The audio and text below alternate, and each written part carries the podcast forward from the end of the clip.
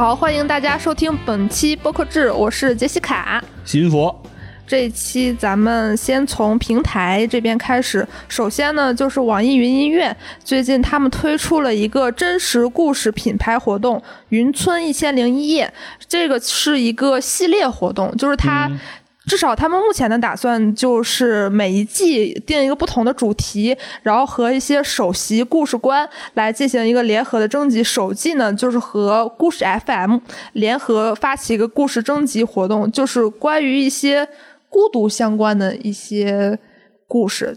征集的形式有，就是你可以文字投稿，你也可以音频投稿。如果你你实在是不孤独，你实在是没有什么，那就不投稿。你可以，就是他有那种，嗯，就是准备好的脚本，你可以去演绎。哦，这样也行，就是别人投的稿，然后你来读的也可以，是这意思吗？不知道是别人投的稿还是怎么样，反正网易云他们会提供文字。哦啊，你比如说你是一个声音特别孤独。声音特别孤独，哇塞啊，听上去就很 lonely。就是如果你是这样一个人，你的声音表现能力特别强，那你也可以参与哦。然后就是有故事的出故事，嗯，没故事的出声音，对啊，怎么都行。然后，然后投稿形式也比较灵活，方式具体来说，也可以通过一些，你可以通过网易云的 APP，你也可以在网页上直接投稿。然后，如果呃你比较想了解这个具体的详情，你可以在网易云音乐的搜索框里头搜索“孤独”两个字，就能看到这个孤独的活动页页面。哦，投稿时间呢是十六号到二十九号，八月十六号到八月二十九号。哎，其实也没有几天了，大家抓紧。最后他们会，呃，根据就是网易云音乐和故事 FM 他们两方的意见来评出相应的呃荣誉奖项，可以获得一些现金奖励、资源曝光。然后如果能获得那种，就是如果你的投稿质量特别好的话，也有可能出现在故事 FM 的正式节目里。哦，总体来说还是一个挺。值得期待的事儿，但是就感觉好像网易云总喜欢搞这种 有点抑郁的 相关主题的。这一期的主题是孤独，然后后面还会有别的相关主题。哦，对，看他们的口径应该是第一期孤独，第二期热闹。嗯，啊，这个蛮好的。嗯，就是下期可能再来一个稍微负面点的，再来一个正面一点的。其实这种感觉还挺好的，就是，呃，不仅仅是跟以以往网易云音乐好像关于播客的活动都是只面向创作者的嘛。哦。对，然后这次和听众也可以继续参与，而且形式也比较灵活。嗯。大家如果感兴趣的话，可以去了解一下。嗯，而且可以引发更多的听众啊，由听众转化成这种创作者，是吧？对对对，其实是个挺好的契机。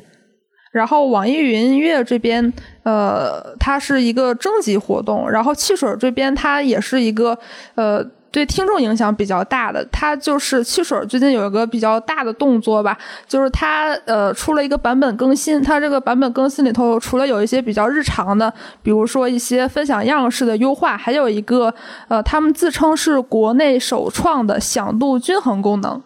响度均衡啊，又是那种根据大家听不同节目，然后声音有大有小来进行平衡的这么一个功能了吧？哎，对。然后我当时有跟他们沟通，他们还稍微给我解释了一下，他们这个会做的比较细。首先呢，就是他们。比如说，你听一期节目那种，就是声音忽大忽小的现象给解决，同时他们也会解决就是不同单集间的一个音量差异。嗯，就是你不会听某一期节目，听着听着突然就被每个某个人的那个突然暴暴涨的声音给嗷一嗓子，才能解决掉，是吧？对，如果大家用细水听这些节目，就不会明白刚才发生了什么。但如果是别的，可能就会明白。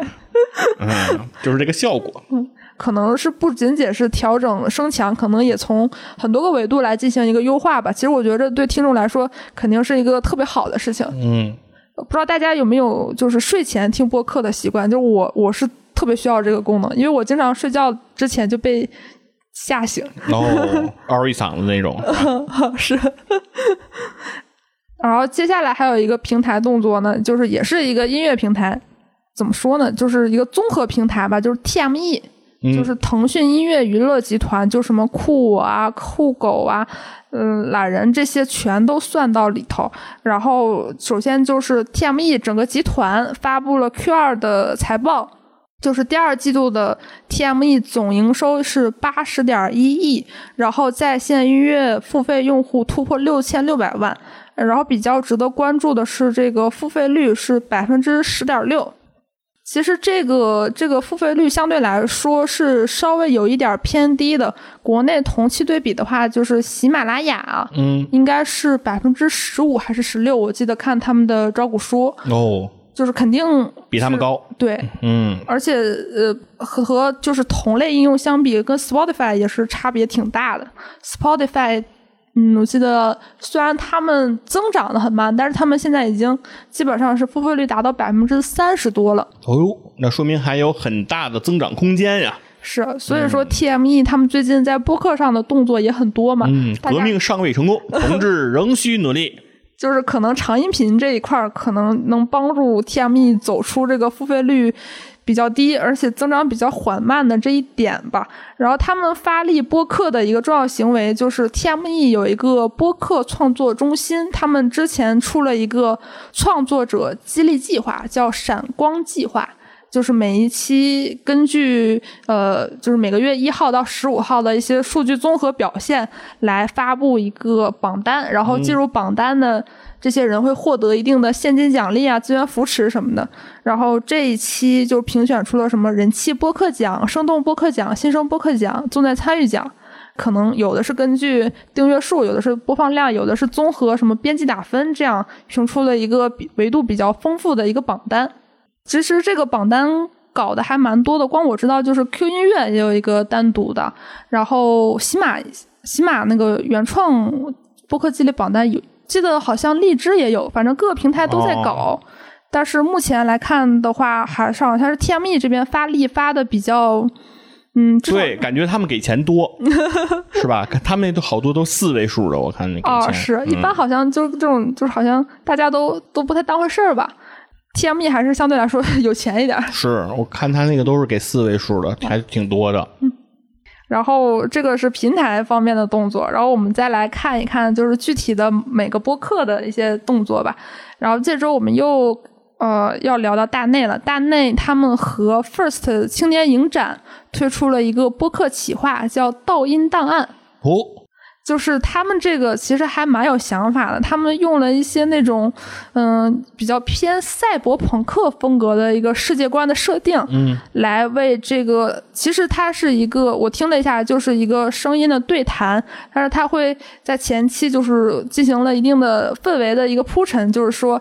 嗯，在将来的世界里头，就呃所有的文化呀、娱乐呀，全都消失了啊、然后会有一个专门的，就是队伍，他们负责去销毁那些过去存在的一些文化的遗迹。哦，我们都得被销毁了。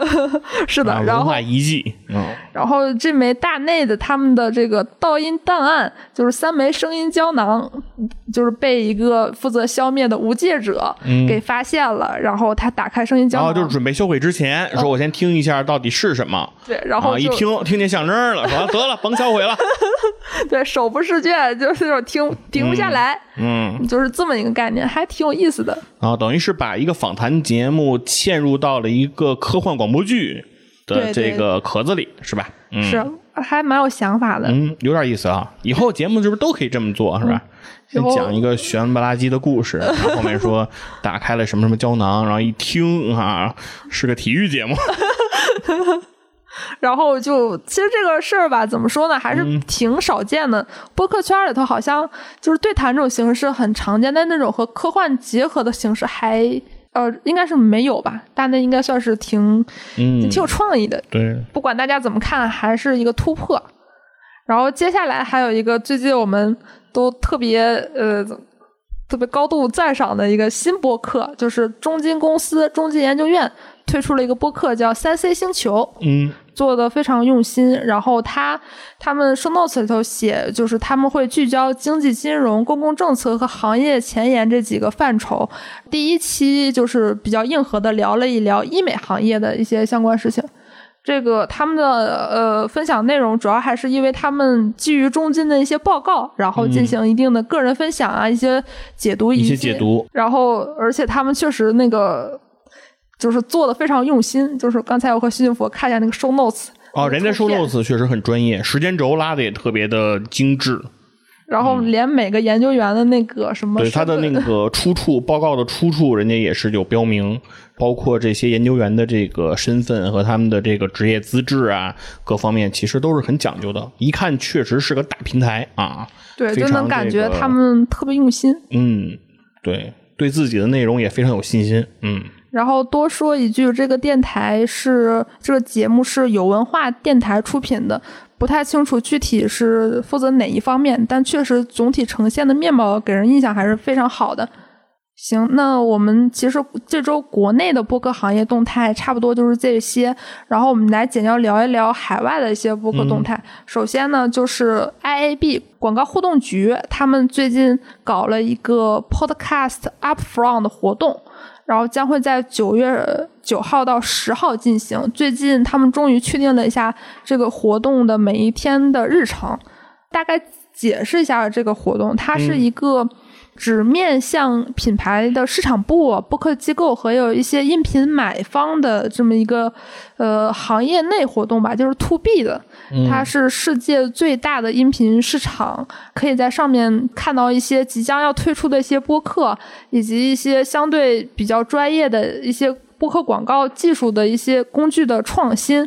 还可以在就是和一些音频领域比较头部的公司进行一定的合作，它提供了一个非常好的一个场合，非常好的一个机会，嗯，然后届时就是大家都比较耳熟能详那些国外机构，比如 NPR 啊，什么 Six Medium，它呃 Chartable，他们都会在上面进行分享，然后也会就一些现在就是播客行业的一些最新动态进行一定的主题分享。然后那个，这个这个其实还是一个怎么说呢？呃，比较大的一个活动，因为 IAB 他们是一个推动行这个行业往前走的。就是我之前还看过一个文章，专门写过，就是说，其实播客这个东西，它什么时候商业化比较成熟呢？其实就是这个大会的召开，这个特别重要的这是个标志性事件。啊，是的。那这个 IAB 的搞的这个 Upfront 这个活动啊，它是针对全世界范范围内的活动，还是针对某个国家或者是某个特定区域的呢？啊，是针对全世界的。那有我们中文播客的这种身影吗？哦，还没有。我感觉 好像国内的，好像跟海外的市场其实是间隔还还蛮大的。这方面哦也也是因为不海外其实播客也是这几年才刚刚算是一个比较成规模的事情。嗯他们对他们来说也是个比较新，再加上疫情，其实。呃，而且形态上也存在很大差异吧，嗯但我觉得将来可能会有更多的机会来互相学习、互相交流吧。接下来最后一个还有一个就是瑞典的一个播客平台 Cast，他们发布了 Q 二的一个财报，就是呃为什么要放一下说一下这个呢？就是他们今年发布的财报显示，他们的销售净额同比增长了百分之一百三。